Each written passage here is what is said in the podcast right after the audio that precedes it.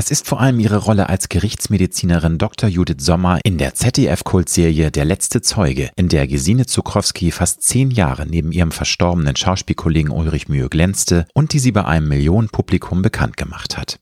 Spätestens seitdem ist die Berlinerin aus großen TV-Spielfilmproduktionen wie Das Wunder von Berlin oder aus Hitserien wie Der Bergdoktor nicht mehr wegzudenken. Jetzt ist die 54-Jährige im zweiteiligen ARD-Thriller Mordach, Tod in den Bergen, als hartgesottene BKA-Kommissarin zu sehen. Gesine Zukrowski hat mir im Gespräch verraten, warum sie sich mit der Kampagne Let's Change the Picture mit viel Leidenschaft für die Sichtbarkeit von Frauen ab Ende 40 in der Medienwelt engagiert, warum es sich in ihren Augen mit leichtem Gepäck viel besser leben lässt und welche hartnäckigen Rollenklischees über reifere Frauen sie ganz besonders ärgern. Wir sprechen über Krankenhausphobien, Clankriminalität in Berlin, Selbstjustiz, Existenzängste und Altersdiskriminierung. Wenn du wissen möchtest, warum Gesine mit Mitte 30 ihr Leben komplett umgekrempelt hat, es in ihren Augen so wichtig ist, sich vom Glück unabhängig zu machen und wie stark sie der Tod ihres Vaters vor ein paar Jahren aus der Bahn geworfen hat, dann ist diese Episode für dich. Ich wünsche dir gute und inspirierende Unterhaltung mit Gesine Zukrowski. Du hörst Road to Glory. Als Journalist mit 20-jähriger Berufserfahrung hat Alexander Nebe hunderte von Interviews mit nationalen und internationalen Stars geführt. Unter der Überschrift Deine persönliche Erfolgsstory spricht er hier in seinem Podcast mit inspirierenden Prominenten über Erfolg, prägende Wendepunkte und Lebensweisheiten. Gute Unterhaltung mit einer neuen Folge von Road to Glory mit Alexander Nebe. Einen wunderschönen guten Tag, liebe Gesine. Herzlich willkommen bei Road to Glory. Hallöchen.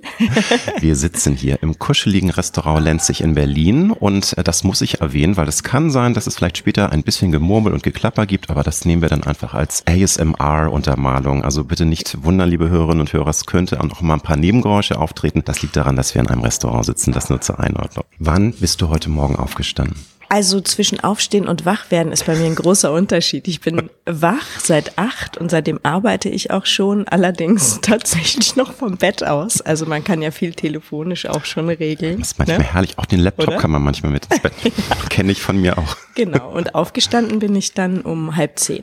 Und was gab es bei dir heute Morgen zum Frühstück? Bei mir gab es heute zum Frühstück ein Brot, ein, mhm. ein Roggenbrot mit Ziegenkäse und ein bisschen Olivenöl und Aceto Balsamico mhm. und Pfeffer und Salz. Das esse ich zum Frühstück sehr gerne. Und einen schwarzen Tee mit Zitrone und Honig. Das ist so mein Standardfrühstück. Standard. Also das mhm. variiert dann auch mal oder ist das? Nein, nee, also, also das Getränk variiert nie. Das liegt aber auch nur daran, dass ich kein, leider keinen Kaffee vertrage. Sonst früher war meine Routine, habe ich mir immer so einen schönen Mokka gemacht, aber mhm. das geht leider nicht mehr. Weil einfach der Körper sagt, nee, ich mag das ja, nicht. Ja, also ich, warum auch immer, ich vertrage mhm. keinen Kaffee. Okay. Jahrelang habe ich es trotzdem getrunken, aber irgendwann hat der Körper gesagt, nö, jetzt Schluss. Und dann habe ich ein bisschen gemault und dann bin ich auf Tee umgestiegen. Gibt es denn außer dem Tee, dem obligatorischen, noch ein mhm. anderes Morgenritual, auf das du ungern verzichtest? Nee, ich bin da wirklich, ich habe, also ja gut, ich bin jetzt nicht so ein Ritualmensch. Also so, ich finde schön, wenn es andere machen, aber Ich meine so, es gibt ja Leute, die lesen die Morgenzeitung ganz entspannt, ne? oder nee. weiß ich auch nicht. Ja, ich lese irgendwas. morgens schon Nachrichten, aber ich mache das alles leider übers Handy. Also das ist das, was ich dann eben morgens früh mache. Also ich wach wirklich früh auf. Ich wach manchmal auch um sieben auf und dann lese ich einfach schon mal, was die Nachrichten so hergeben. Aber dann wühle ich mich so durch alles Mögliche durch. Genau, das mache ich. Aber das ist jetzt auch nicht so, dass ich das brauche als Ritual, sondern mhm. das mache ich oder ich mache es halt nicht, je nachdem. Also das liegt natürlich auch an meinem Beruf. Ich habe ja immer so unterschiedliche Phasen. Wenn ich drehe, habe ich einen anderen Rhythmus. Also da habe ich dann eher Rituale mhm. beim Drehen. Aber ähm, so, wenn ich wie jetzt heute einfach mal so einen normalen Tag habe, also ist ja auch nicht normal. Ich habe heute Abend eine Lesung und jetzt einen Podcast, aber Irgendwas das ist so der normalere Tag. So. Und bist du ein Morgenmensch oder eigentlich eher ein Late Bird. Also das ist ja auch so eine Sache, man hat ja seinen inneren Rhythmus und einige müssen immer gegen ihren inneren Rhythmus aufstehen oder ins Bett gehen. Wie ist das bei dir? Meine innere. Uhr ist tatsächlich, also ich bin spät, unglaublich kreativ, allerdings verschiebt sich oder hat sich das jetzt so ein bisschen verschoben. Das ist halt durch die Menopause, also ich weiß gar nicht, also ich, ich wusste das vorher nicht, aber da geht ja dieses Hormon weg, was fürs Schlafen verantwortlich ist. Melatonin, dann, ne? Dieses heißt das nicht. Ah, nee, das ist ja kein, das, das ist ja kein Hormon. Melatonin, Gottes Willen, was rede ich hier? Genau. Das ist nur die Hilfe, ne?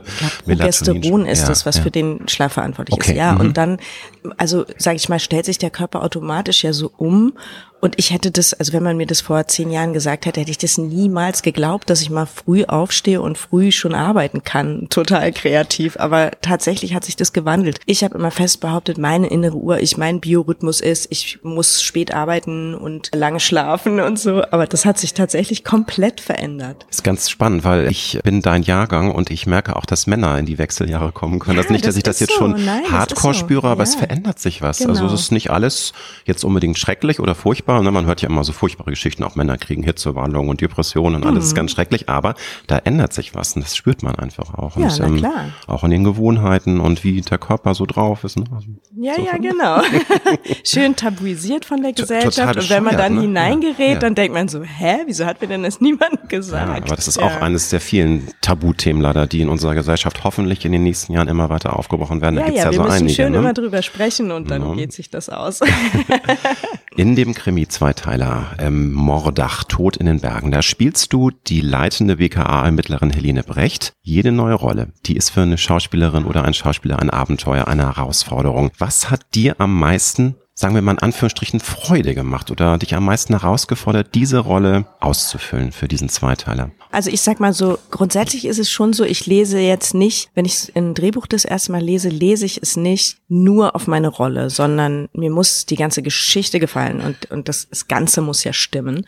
Und was mir extrem gut daran gefallen hat, waren die überraschenden Wendungen, und dass ich bis absolut. zum Schluss wirklich nicht wusste, was ist jetzt, wer ist es, wer hat da wo seine Finger drin. Und das hat mir wahnsinnig gut gefallen.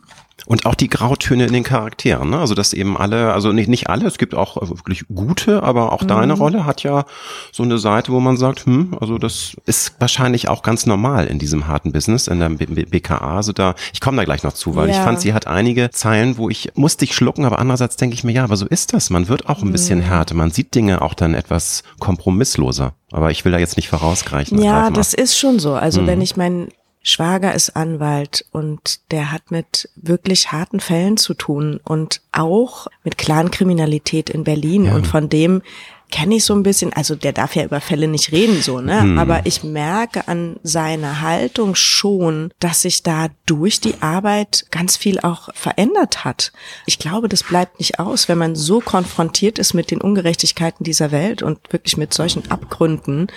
Das geht nicht spurlos an einem vorbei, das denke ich auf jeden Fall. Mhm. Ganz klar. Und da reagiert auch jeder, glaube ich, anders. Und ich finde es ja auch immer toll, wenn Menschen durchlässig bleiben, trotz der Dinge, die sie in ihrem Leben, auch beruflichen Leben manchmal erdulden müssen, in Anführungsstrichen, oder was sie eben alles mitbekommen. Mhm. Es gibt ja Dinge, die möchte man gar nicht wissen. Und je mehr man eintaucht, desto härter wird's. Aber, also Ja, das, ich glaube, ist- wenn man, äh, ich glaube, zu hart werden ist ja, schwierig, ne? Also ich habe ja im letzten Zeugen damals in dieser ZDF-Serie habe ich eine Mhm. Rechtsmedizinerin gespielt und auch da habe ich mich, als ich damals die Bücher gelesen habe, habe ich gedacht, um Gottes willen, also ich so Mhm. als wirklich mit dem Beruf nicht nie etwas zu tun gehabt und eigentlich ich hatte eine Krankenhausphobie. Ich dachte auch, ich wollte die Rolle erst absagen, weil ich dachte, um Gottes willen, das schaffe ich überhaupt nicht. Wie soll ich in der Pathologie drehen? Und das war für mich unvorstellbar und da habe ich mich in Vorbereitung sehr tief eingearbeitet, habe wirklich so richtig dicke Wälzer über Rechtsmedizin, also, also von den Fakultäten, also was man wirklich lernt als Rechtsmediziner, habe das wirklich durchgearbeitet und so und kam dann, also habe dann wirklich das erlebt, dieses Okay, also jetzt weiß ich alles über Totenflecken, jetzt will ich die aber auch mal sehen. Und dann Ja. wurde das so abstrakt und dann habe ich tatsächlich, also, also wir durften auch in der Vorbereitung bei Obduktion dabei sein und also wir haben das alles auch wirklich gesehen. Und ich bin dann an einen toten Körper anders rangegangen, als ich das vor der Lektüre dieser wissenschaftlichen Seite sozusagen mir das hätte vorstellen können. Und ich habe dann nicht mehr den Menschen gesehen, sondern ich habe dann wirklich geguckt, ah, okay, da sind die Totenflecken, so sieht es aus, wie ist der wohl verstorben? Also genau diese Fragestellung, die man dann in dem jeweiligen Beruf hat, das rückt ins Zentrum. Und so denke ich mir, oder ja, wird es auch bei jemandem, der beim BKA arbeitet, der wirklich mit schlimmsten Dingen auch zu tun hat. Ja, fokussiert man sich auf, was ist meine Aufgabe? Was, um was geht es? Welche Rädchen kann ich drehen, dass man sowas aus der Welt schafft? Und das ist ja auch vielleicht ganz befriedigend, wenn man das Gefühl hat, okay, hier kann ich wirklich was verändern. Und wahnsinnig frustrierend, wenn man dann eben an irgendwelche Sachen gerät, wo man denkt, ach du meine Güte, äh, hier wird es nie Gerechtigkeit geben aus den oder jenen Gründen. Das ist ja sowieso das Frustrierende, dass man mit dem Laufe des Lebens, man ist ja als ganz junger Mensch immer sehr, sehr euphorisch und denkt, also ich kann auch ein kleines Teilchen dazu beitragen, die Welt zu verbessern, wobei ich der Meinung bin, das können wir auch heute noch, wenn mhm. wir alle mal den ersten Schritt machen, also aus einem Windhauch kann ein Tornado werden. Aber ähm, trotzdem ist es natürlich so, dass man merkt mit den Jahren, die man auf dieser wunderschönen, manchmal aber auch sehr grausamen Welt ist, dass eben viele Dinge leider eben auch immer schwerer in den Griff zu bekommen sind. Also ich will jetzt gar nicht abschweichen, aber Thema Klimaerwärmung, da reden wir ja seit Jahrzehnten drüber. Und man, man wird frustriert, weil man sagt, es ist so wahnsinnig schwer, diesen Tanker Menschheit da zu wenden. Aber ja, also es das, wird dann, mh. Hm. es wird dann schwierig und das haben wir mit der Klimakrise ja, ja nun, wenn es Kipppunkte genau, gibt, genau. die nicht mehr umkehrbar sind und der Mensch warum auch immer, zu ignorant dann doch, darin dann auch selbstzerstörerisch ja, zu erkennen, dass man jetzt nicht noch 500 Mal sagen kann, es ist fünf nach zwölf, sondern dass es dann einfach vorbei ist. Ja. Das ist die Tragik der Menschheit eigentlich. Ja, aber nichtsdestotrotz du, du bringst das auf den Punkt, liebe Gesine, aber es ist halt ja so eine Ambivalenz. Weil einerseits, wenn man um die Welt reist, man sagt immer, wie wunderschön ist das, wie, kostbar mhm. ist diese Natur, auch die Menschheit, wie wunderbar vielfältig die Völker, aber was wir teilweise draus machen, aber ich will naja, jetzt hier keinen Stoßseufzer. Naja, aber ich war gerade in mm, Namibia für mm. Dreharbeiten und hatte da zum ersten Mal tatsächlich die Erfahrung gemacht, so viel Land ohne und so viel Natur ohne Bevölkerung zu sehen. Wahnsinn, Man fährt ja, ja Stunden ja. um Stunden und durch die Wüste und es gibt Tiere, da laufen Tiere rum, Zebra, Giraffen, einfach so, kein Mensch mm. stört sie. Und da habe ich so das erste Mal so begriffen, ah ja, also die Erde kommt ohne Menschen eigentlich echt gut klar. Das funktioniert eigentlich alles so richtig was, gut, so ja. Und von, vielleicht ja. sollte man sich das mal mhm. immer wieder vor Augen halten. Die Erde kommt ohne uns gut klar, ja. Und die Kraft der Natur, mhm. wenn man sieht, wenn mal ein Gebäude Jahrzehnte verwaist ist und wie dann so überall das Gras und, und Bäume und Wurzeln, mhm. alles kommt raus, das jo, ist Wahnsinn. Ne? Genau. Läuft. Ne? Mhm. Helene Brecht, dein Charakter in Mordach, Tod in den Bergen. Das ist die Chefin von dem unter Mordverdacht geratenen Kuma Ozcan, heißt er. Ozcan, ne? Ozcan. Oh, genau. Ozcan. Der wird gespielt von Mehmet Kurtulusch. Und der war zuvor in ihrem Auftrag als verdeckter Ermittler am Frankfurter Clanmilieu unterwegs. Deswegen ist es interessant, dass du eben schon das Thema Clan-Kriminalität, ja. Clanmilieu mhm. erwähnt hast. Wie siehst du dieses Thema, diese Problematik? Das ist uns ja allen bekannt und es ist leider über Jahrzehnte so ein bisschen aus dem Ruder gelaufen. Da haben ganz viele geschlafen, es hat die Gesellschaft geschlafen, Politik, Polizei. Es ändert sich ein bisschen was, aber es ist teilweise so, es haben sich einfach Strukturen aufgebaut, die so unter dem Radar arbeiten und werden auch gar nicht so behelligt. Jetzt bricht das so ein bisschen auf. Wie siehst du das? Weil das ist ja auch ein Thema in diesem mhm. Zweiteiler. Ja, das Problem ist ja auch wieder das so, wenn das mit mir nichts zu tun hat, dann toleriert man Dinge. Mhm. Ne? Also das mhm. war ja so ein bisschen die äh, Mentalität in der Politik, dass ja, man sagte, definitiv. ja, wenn die sich untereinander da bekriegen, das war halt immer nur dann, dass ich ein guter Freund von mir, der wohnte in Steglitz mal in einer Wohnung im Hinterhof und da muss irgendwie in der Nachbarschaft, also in der Nachbarwohnung jemand in Bedrängnis gekommen sein, also offensichtlich Clan-Geschichten und dann wurde da irgendwie nachts einmal so die Tür durchlöchert mit einem Maschinengewehr. Äh, also wenn man das in Berlin dann so mal mitbekommen ups. hat, ne, dann wird einem wieder klar, ah ja, okay, also ist es doch näher, als man denkt. Aber eben, da das so also in diesen inneren Kreisen stattgefunden hat, hat ja, haben die halt geschlafen und mhm. haben diese Strukturen sich entwickeln lassen. Das wird jetzt bezahlt. Also soweit ich das mitbekomme, wird ja da jetzt hier in Berlin zumindest, gibt's ja da ganz gute Versuche. Gibt gute, glaube ich, auch in Essen in anderen Brennpunkten, aber es ist halt schwer, weil das hat sich halt sehr, sehr entwickeln können. Die, es sind ja Jahrzehnte jetzt inzwischen ja, schon. Ne? Und ich weiß auch nicht, also wer bin ich, der da einen Ausweg wüsste? Ne? Also ich weiß auch nicht. Und wenn ich jetzt eine Gaststätte hätte und da würde einer kommen und irgendwie mich bedrohen, keine Ahnung, also hm. wie ich damit umgehen würde. Ich finde das wirklich hart. Also in dem Moment, das sieht man ja überall auf der Welt, wo Gewalt ins Spiel kommt, wo Waffengewalt ins Spiel kommt, wo man bedroht wird. Das ist eine Macht und nicht jeder kann dagegen ankämpfen und nicht jeder will sich da dann, also was, was soll man machen? Hm. So. Und wenn man Klar. dann nicht vom Staat genug beschützt wird, sehr, sehr traurig. Man muss abwarten. Also ich bin da guter Dinge, weil ich generell ein optimistischer Mensch bin, dass sich das alles in den Jahren jetzt ein bisschen ja, da haben sich ja zwei getroffen. Ich, ich glaube auch immer daran, ja, dass es ich will einfach, Sieg. weil das ja, ist ja, einfach genau. sonst einfach zu frustrierend in diesem Leben. Ja. Ich hatte schon anmoderiert. Natürlich, es ist immer eine Rolle. Also nicht falsch verstehen die Frage. Mhm. Und es ist ein Charakter und es ist nicht deine Einstellung. Aber ich fand es spannend. Helene Brecht sagt im Verlauf von dem Zweiteiler in dem Zusammenhang mit der Clankriminalität folgendes. Diese Leute wegzusperren bringt gar nichts er war kein Freund, er war ein Mörder. Kannst du das ein bisschen nachvollziehen, dass Menschen schon diese harte Schale sich aneignen? Nochmal, es ist ein Charakter, es sind ja Klar. nicht deine Zeilen. Also, also ich, ich schicke mal vorweg, Mhm. ich bin radikal gegen Selbstjustiz. Ja. Also das finde ich ist überhaupt keine Option. Ich kann aber, wenn ich mich natürlich mit dieser Figur, also das habe ich ja gemacht, ich habe Genau. mit dieser Figur auseinandergesetzt und aufgrund ihrer Historie hatte ich keine Probleme, diese Figur sozusagen diesen Text sprechen zu lassen, weil ich das nachvollziehen kann, dass Menschen an so einen Punkt kommen. Ich würde Helene sagen, ja, ich verstehe dich, sorry, ist trotzdem der falsche Weg. Aber es gibt viele, die halt auch so denken und da muss man auch ins Gespräch drüber gehen. Es ist kein Weg. Also da muss, also äh, wir haben Gesetze und daran muss sich gehalten werden. Also vor allem, wenn man das weiterdenkt, wo endet das? Also Dann man kann Anarchie, sich auch nicht aber- auf die gleiche Mhm. Stufe begeben. Man muss da klüger vorgehen. Aber dass da der ein oder andere durchdreht, sage ich mal, das gibt es. Das ist menschlich. Ich frage deswegen, weil ich mich auch manchmal frage, was wäre denn, wenn mir, also nun ist es ja nicht, dass ein Verwandter von Helene Brecht äh, ermordet wurde, das ist eine andere. Ich will nicht zu sehr jetzt da ins Detail gehen, weil bitte anschauen, aber wie würde ich reagieren, wenn ein sehr, sehr enger, geliebter Mensch ermordet wird und dann die Justiz versagt und der Täter oder die Täterin nicht gefasst wird. Nochmal, ich bin ganz bei dir, ihr Selbstjustiz geht gar nicht, aber was ist dann, wenn alles scheitert und die Gerechtigkeit siegt nicht und dieser böse Mensch ist auf freiem Fuß und was würde man dann machen? Das ist ja die Frage, die man sich immer stellt. Ist man dann also immer noch viele so? Filme stellen Ne? sich diese Frage. Genau. Das ist eine sehr gute Frage und das muss natürlich im Endeffekt jeder für sich selber entscheiden. Ich denke immer nur so, okay, also ich bin ja so ein super, super lösungs- und zielorientierter Mensch und Ja. ich denke, es bringt niemandem was. Also wenn jetzt zum Beispiel, wenn man jetzt so ein, was oft im Film auch ist, so dem Kind ist was angetan worden und der Vater Genau, will genau. das rächen. Ja. ja, was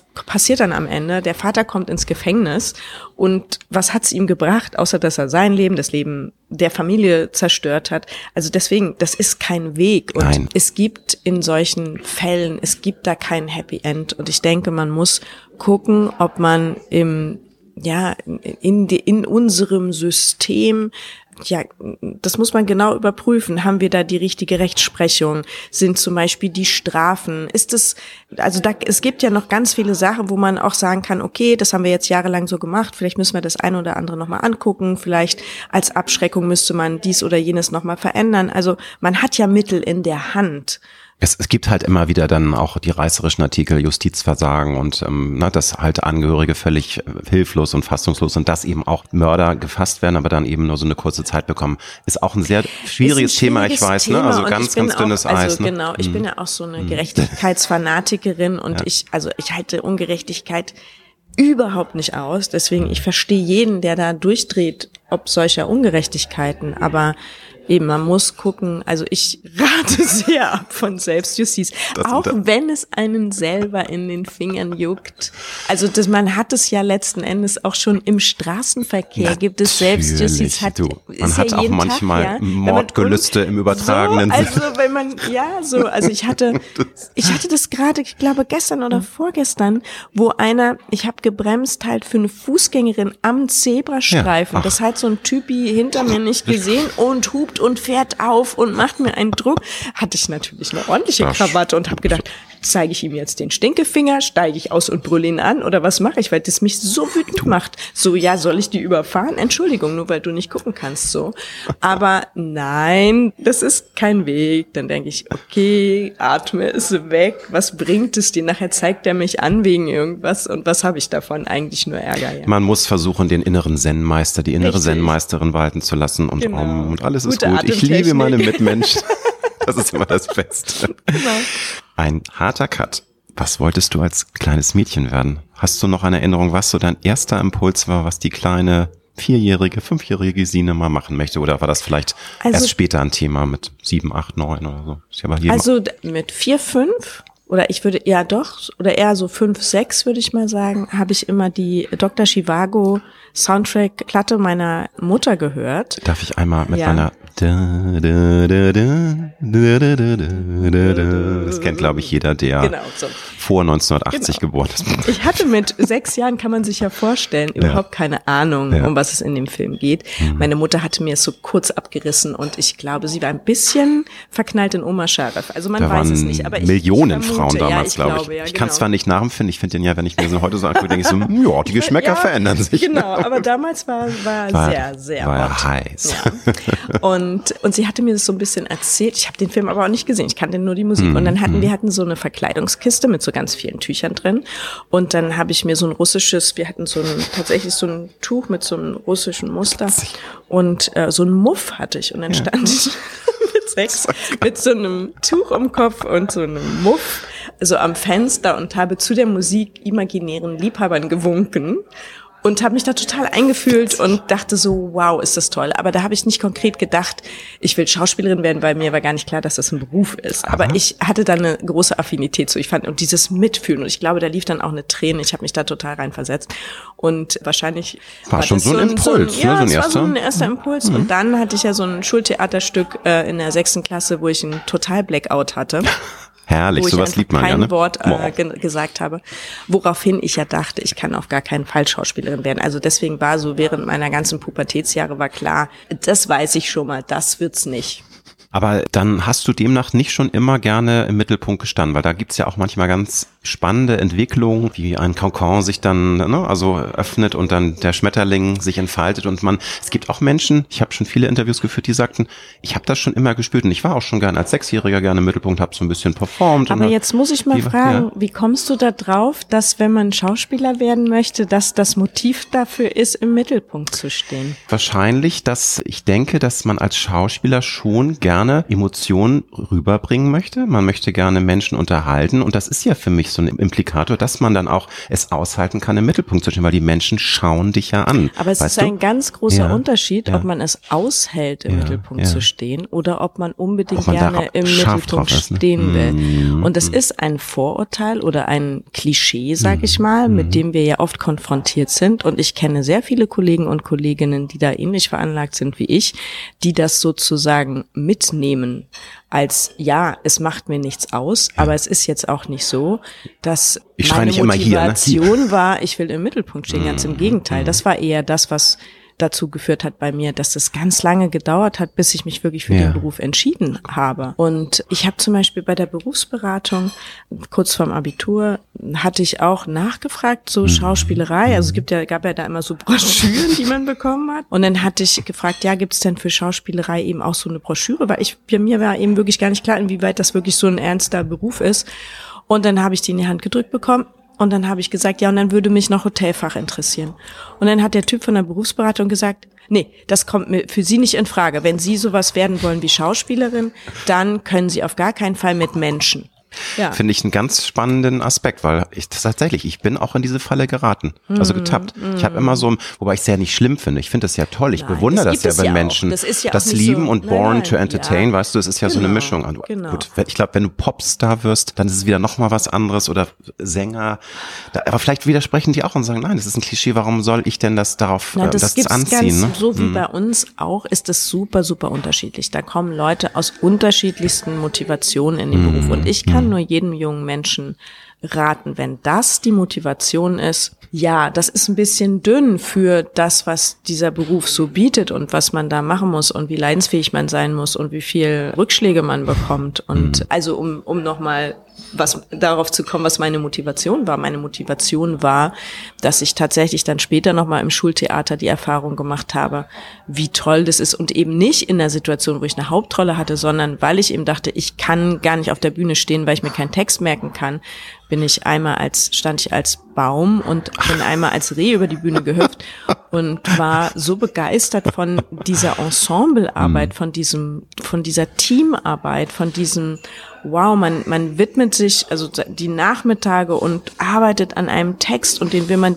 den Leuten näher bringen und man diskutiert dann vielleicht über Stück und das hat mich so fasziniert, dass ich dachte, okay, Theater, Richtung Theater, das soll mein Beruf werden. Ich habe ja auch erst Theaterwissenschaften studiert, mhm. weil ich eigentlich eher so Richtung Dramaturgie wollte, weil mich das eben überhaupt nicht interessiert hat, im Mittelpunkt zu stehen, sondern mich hat interessiert, zusammenzuarbeiten mit Theater der Gesellschaft einen Spiegel vorzuhalten, eben in Diskussion zu gehen. Und ich bin super gerne ins Theater gegangen und habe das geliebt. Ich habe geliebt, was die Leute da gemacht haben, aber eben auch nicht so, dass ich dachte so, wow, da diese eine Rampensau finde ich jetzt so geil, sowas will ich auch werden, sondern ne, mich hat es ehrlich gesagt immer besonders berührt, wenn das homogen war, wenn es ein mhm. tolles Ensemble war und wenn ich eine tolle Geschichte transportiert bekommen habe. Wie selbstbewusst warst du denn als Teenager? Weil da gibt's ja auch Facetten von bis. Es gibt Menschen, die in der Teenagerzeit schon aufblühen. Die meisten haben eigentlich eher mit sich zu kämpfen und müssen ihren Weg erstmal finden. Wie war das bei dir, wenn du zurückblickst, so als zwischen den Jahren 12 bis 18? Mhm. Wie, wie also ich glaube, ich war so eine Mischform. Ich war im Privaten eher schüchtern, also eher nicht so ich war jetzt nicht so eine Wortführerin von so einer Gruppe oder so und ich war auch nie die, die so die dollsten Witze erzählt hat und so. Also ich habe mich da eher zurückgenommen. Aber wenn ich für was gebrannt habe und wenn ich was ganz toll fand, dann war ich nicht schüchtern. Also wenn, vor allem wenn Ungerechtigkeiten passiert sind, so in der Klasse, wenn ein Lehrer fies war oder so, habe ich mich da auch, also hatte ich überhaupt keine Angst, habe ich mich auch hingestellt und habe den angeblufft und gesagt, das ist so, das geht nicht und bis zum Schuldirektor und so, ne? Also da hatte ich, ich hatte keine Angst, aber eben, ich war jetzt eben nie so, ah, ich muss jetzt hier immer zwingend die Anführerin von irgendwas sein. Nö, ganz im Gegenteil. Aber eben auch also, nicht so Mäuschen. Es gibt ja auch Menschen, die brauchen nein. erstmal so Erweckungserlebnisse, dass sie auch an ihre eigene Kraft glauben und dass sie merken, es geht ja gut und man kann auch den Mund aufmachen, man kann sich stark machen. Das ist bei einigen die vielleicht auch von den Eltern falsch konditioniert worden sind mhm. oder von Natur aus sehr, sehr schüchtern, introvertiert mhm. sind, ja manchmal ein Kampf auch das sein. Stimmt, ne? Das stimmt, mhm. das war bei mir aber nicht so. Also okay. ich bin von meinen Eltern habe ich sehr viel, ich habe sehr viel Selbstbewusstsein von zu Hause mitbekommen. Also meine mhm. Mutter hat mir so, also auch in Phasen eben, wenn ich eher mal so schüchtern war oder mich zurückgenommen habe, hat sie, war sie da und hat gesagt, nein, komm, das musst du dir nicht gefallen lassen, wehr dich. Super. Also da bin ich sehr, sehr bestärkt worden und, und wie gesagt, wenn ich eine Ungerechtigkeit gesehen habe oder wenn jemand gesagt hat, hilf mir da oder so, dann war ich da Warst gleich vorne mit dabei. Ja, ja, Gesine genau. vorne weg, ja, sehr genau. gut. Du hast gemeinsam mit der Journalistin Silke Burmeister die Kampagne Let's Change the Picture ins Rollen ja, gebracht. Ja. Und das ist eine Kampagne, die sich für Sichtbarkeit von Frauen in der Medienwelt über 47 oder über 50, da gibt es so zwei Angaben, aber so ja, in diesem genau. Ende 40. Ja, sagen wir mal so, es fängt ja schon, also das Wenigerwerden der Sichtbarkeit beginnt eigentlich Mitte 40, wird Wahnsinn. richtig stark Mitte 50, also äh, um 50 oder nach 50 und deswegen haben wir diese 47 genommen. Mhm. Und da haben sich jetzt auch viele prominente Kolleginnen mit engagiert. Maria Furtwängler ist dabei, Andrea Sawatzki, Nina Kunzendorf, Sabine Postel oder Jasmin Tabatabai. Nur ein paar Namen genannt. Richtig, ich kann sie nicht richtig. alle erwähnen. Ja. Silke Burmeister hat dazu geschrieben, im Kino und Fernsehen kommen auf sieben Männer ab 50 nur drei Frauen und die kümmern sich um Männer, Enkel, Blumen. Sie sind betrogen, verlassen, asexuell. Sie haben keine Wünsche, außer nach Harmonie. Ein mhm. wunderbarer, aber auch sehr trauriger mhm. Satz, finde ich. Wann ist es dir zum ersten Mal aufgefallen, dass da in dieser Branche was schief läuft, dass es einfach zu wenig Rollen für Frauen mitten im Leben gibt, oder eben auch also für die Schauspielerin, aber eben auch für die Frauen vor dem Fernsehen, die mhm. solche Geschichten für, von Frauen für Frauen darauf warten, also sich freuen würden, wenn es da viel mehr gibt. Wann ist dir das zum ersten Mal bewusst geworden? Also es gibt so zwei Punkte, die da eine Rolle spielen. Also wenn man jetzt auf mich persönlich geht, ist es so, dass mir natürlich schon mit Mitte, Ende 20 sehr wohl auffiel, dass ich gebeten wurde, Rollen zu spielen, wo ich immer dachte so, hä, dafür bin ich viel zu jung. Wieso nehmen Sie denn da keine ältere so? Aber ich war, also es ist so, dass wir Frauen schon immer eigentlich in dieser Branche sehr vereinzelt werden. Also so auch, es gibt dann eine weibliche Hauptrolle oder so, aber es ist ganz selten so, dass mal mehrere Frauen zusammen sind. So, das heißt, wir sind eigentlich alles so Einzelkämpferinnen. Es gibt ja, Caroline Kebekus, Kebekus hat ja ein ganzes Buch drüber geschrieben, genau. ne? es kann nur eine geben, so.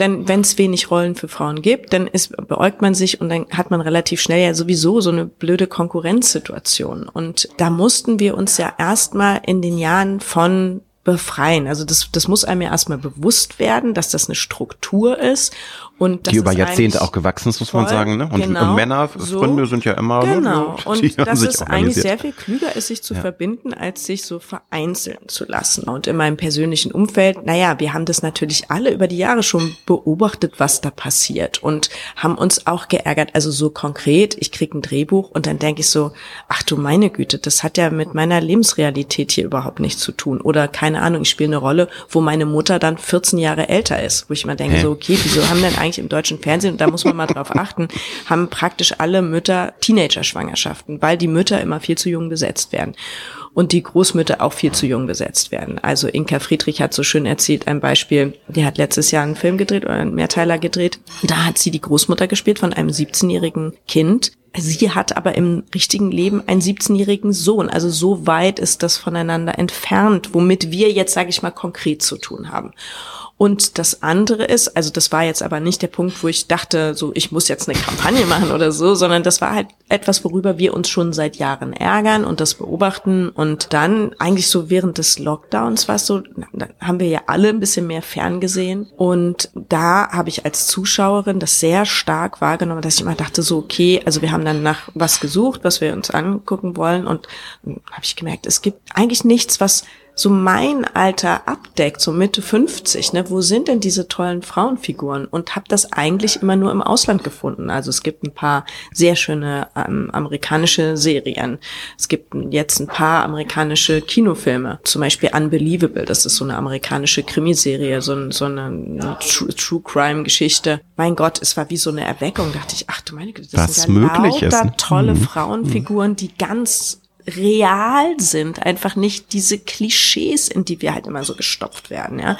Ruth Reinecke hat im Zeit-Online-Interview so schön gesagt, wenn ihr sie ist äh, Mitte Ende 60, wenn sie zur Kostümprobe kommt, da hängt für sie einfach immer ein Kleiderständer beige. Warum? Was Also- Damen in diesem Alter anzuziehen haben, gefälligst, genau, ne? Genau, also so diese ganze Mhm. Klischeekiste. Und dann hat eben letztes Jahr die Silke Burmeister, hatte Zeit Online so einen tollen Artikel geschrieben, der hieß, wir wollen mitspielen, aber eben nicht aus der Sicht einer Schauspielerin, was man so missverstehen Mhm, könnte, nee, klar. sondern eben als Frau Ja. mittleren Alters möchten wir abgebildet sein Mhm. und wir finden uns nicht wieder. Und wenn eben so, wie sie es beschrieben hat, das hat nichts mit unseren Lebensrealitäten mehr zu tun. Ich meine, heute kriegen die Frauen ihre Kinder eher mit Mitte 30 als mit Teilweise 14. auch noch mit So. Ende 30, Anfang 40. Also das ist So, jetzt nicht die Regel, aber es ist, verschiebt die sich. Regel, Es verschiebt ist auch sich. in den ja. neuen Bundesländern anders als im Westen. Das ist so noch, aber es ist trotzdem auch nicht mit 14. So, man kriegt, so, das ist halt auch überall noch die Ausnahme. Und diese ganze Sehgewohnheit, da ist, da ist eine Schieflage. Und wir wollen einfach darauf aufmerksam machen, das benennen und sagen, warum ist das so? Also, ich höre von unzähligen Kreativen, die Stoffe einreichen für äh, mit Figuren über 50, über 60 und das abgelehnt wird einfach aufgrund des Alters oder sie kriegen gesagt, okay, können wir machen, aber nur wenn die äh, Frauenfigur 15 Jahre runtergeht. Und das ist nicht, das sind keine Einzelfälle. Das ist das, was einem passiert. Oder du hast eine ältere, mittelalte Frauenfigur und hast dann eben in deinem Exposé eine zweite mit dazu. Das habe ich wörtlich schon gehört. Dann kommt die Reaktion, nee, also zwei mittelalte Frauen, das geht nicht. Wo ich immer sage so, äh, wieso? Wieso geht es nicht? Das habe ich in meinem ganz normalen Leben ja auch. Also ich bin nicht allein. Nee, Ich und hab da ganz viele schüttel ich jetzt äh, innerlich auch mit dem Kopf, weil in Deutschland leben ja mehr als 21 Millionen Frauen über 47. Richtig. Also das ist zumindest, glaube ich, so. relativ aktuell die Das Zahl. ist aktuell, ja. Also ältere Frauen sind trotzdem im Fernsehen, in den Medien eine Minderheit. Nun hast du gesagt, es gibt schon sehr progressive Drehbücher. Was heißt progressiv? Das ist einfach, also Drehbücher, die die Realität widerspiegeln, wo es eben so ist, wie es sein sollte. Wie erklärst du dir, dass dann Redakteure, Produzenten, Entscheider in den Sende, Sendern irgendwie in den 80er, 90er Jahren hängen geblieben sind? Ich meine, wir haben die MeToo-Diskussion, Diversity, es entwickelt sich wahnsinnig viel. Da muss man doch denken, da ist doch in den letzten Jahren auch bei denen mal was passiert. Also das wundert mich, dass es da nicht längst schon viel also weiter ist. es ist tatsächlich, was Diversity angeht, Gott sei Dank viel passiert. Also da passiert Da pass- auf mhm. jeden Fall etwas, sage ich mal, aber das bezieht sich wirklich nur auf die jungen Leute. Also divers spielen Leute mit. Das ist war Mhm. Ja. überfällig, dass das passiert. Aber sie sind Aber- jetzt trotzdem alle jung. Ja. Also wenn wir jetzt zum Beispiel. Finde den Fehler, ne? Ja, genau. Also wenn wir jetzt ganz aktuelle Produktion Der Schwarm, bin Ja, ich gerade ja. am gucken. Und da spielt eine alte Frau mit, das ist Bar Barbara Sukowa, die großartig ist, aber auch da wieder eigentlich die Frau ohne Unterleib, die Arme, hat Mhm. kein Sozialleben, sie steht immer nur alleine in leeren Räumen, dann trinkt sie mal, nippt sie mal am Wein. Am Anfang ist sie wahnsinnig unsympathisch, man weiß nicht warum. Also das ist eigentlich sehr symptomatisch für was, wie alte Frauen eingesetzt werden. Es ist traurig. Aber nochmal, kannst du dir das erklären? Ist das einfach so, dass dann in den Köpfen der Entscheidern da was nicht angekommen ist? Weil es tut sich ja was, wie du sagst, und es wird ja jetzt auch sehr viel Geld investiert, habe ich recherchiert bei ARD und ZDF, weil man will aber jünger werden. Und das ist ja, da beißt sich ja die Katze in den Schwanz. Also das ist dann ja eher kontraproduktiv, wenn man jetzt versucht in ARD und ZDF, die ja eher sowieso für etwas ältere Leute ähm, Stoffe bieten, da sich jetzt wieder bei der Jugend anzubieten, dann denkt man ja, oh, dann gibt's ja, gibt's da ja noch weniger Drehbücher, die passen. Also Macht dir das Sorgen Nein, das oder ist das nicht. oder ist also das, das ich glaube nicht, dass das ein Widerspruch ist. Ich mhm. glaube auch, dass es wichtig ist, die jungen Leute anzusprechen, klar. weil natürlich muss man in die Zukunft investieren. Das macht jeder. Das, das, das macht klar. jeder Unternehmer. Das ist klar. völlig richtig. Logisch. Die Frage ist, wie mache ich mhm. es? Ja, wenn ich mir die jungen Leute angucke, die, es ist ja nicht so, dass junge Leute nur junge Leute sehen wollen und dann blöde Alte. Ich weiß mhm. gar nicht, wo diese diese Idee herkommt. Mhm. Natürlich gucken sich junge Leute auch gerne ältere Menschen an, wenn sie zeitgemäß sind. Aber da sie nicht zeitgemäß sind, warum sollen sie das angucken? Wenn ich irgendwelche Figuren sehe, die ich nicht abgleichen kann mit meiner Lebensrealität, dann schalte ich ab, dann ärgere ich mich und denke so, hä, was ist das?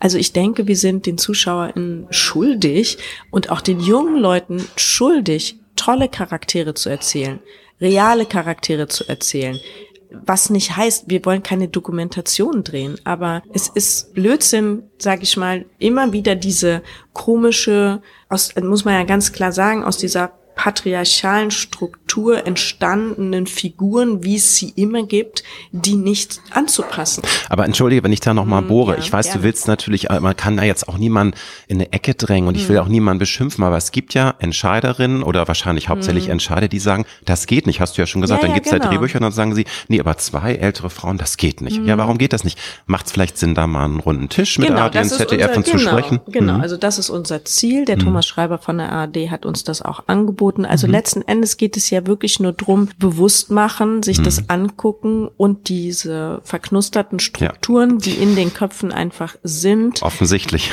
zu öffnen. Ich bin total, ich persönlich, ne, das ist, also ich Gesine, bin total gegen irgendwelche Listen oder so, dass man sagt, jetzt muss und, dies oder das und hier mache ich jetzt ein Häkchen. Auch nicht ne? Quote oder so. Oder Quote also, ist dann wieder ein anderes Thema. Aber, ich, hm. also in, sage ich mal, in den ganzen Regiebereichen und so, also in, in den hinter der Kamera Berufen finde ich eine Quote Quote sehr wichtig. Ich hoffe, dass wir das mhm. irgendwann mal so angeglichen haben, dass man die Quote nicht mehr braucht. Aber tatsächlich, da muss man nochmal anders mit umgehen. Aber mit den Geschichten, die erzählt werden, da geht es uns ja um genau das Gegenteil. Es geht uns ja darum, das zu befreien von Vorgaben, mhm. ne? weil, weil die Geschichten gibt es.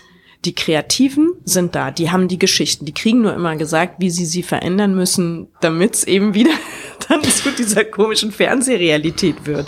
Und das ist etwas, wo man ansetzen muss.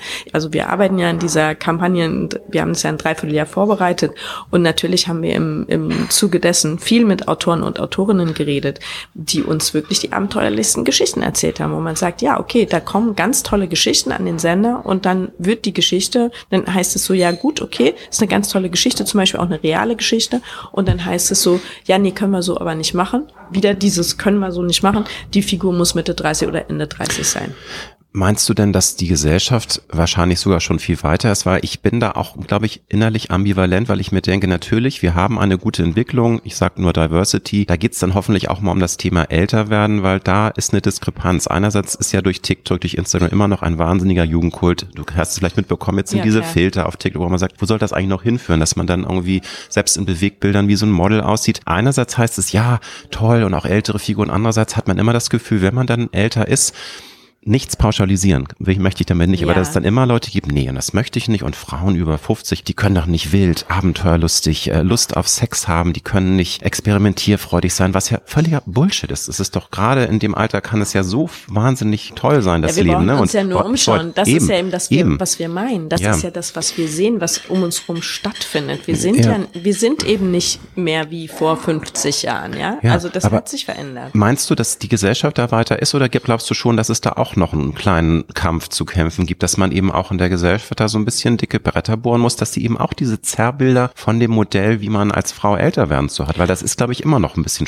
ja, fest, also ich festgefahren glaube, wir Frauen, also wir Frauen über 47, über 57, über 67 wollen uns Frauen sehen, wollen hm. Vorbilder haben, an denen wir uns womit wir uns identifizieren können. Eben. Also was nicht so nicht so Muttkens, die Blumen züchten und die nur noch für die Kinder da nein, sind, was nein, eben nein, auch sehr gewurmig so beschrieben genau, hat. also deswegen wandern, äh, deswegen wandern die ja Frauen ja ab zu den äh, Formaten, wo sie sich dann wieder finden. Die freuen sich ja, deswegen sind ja diese ganzen, was weiß ich, mit Kate Winslet und Toni Collette und äh, Frances McDermott, Olivia Coleman, das sind ja alles die Frauen, die wollen wir ja sehen. Wir wollen die sehen. Das sind, das sind, äh, die Projekte sind toll, die sind zeitgemäß, die, da findet man sich wieder mit all seinen Schwächen Ja. und, und all dem, was eben immer so tabuisiert wird. sagt, Und, und ich denke, was du sagst, mit dem, so sind wir noch nicht so weit.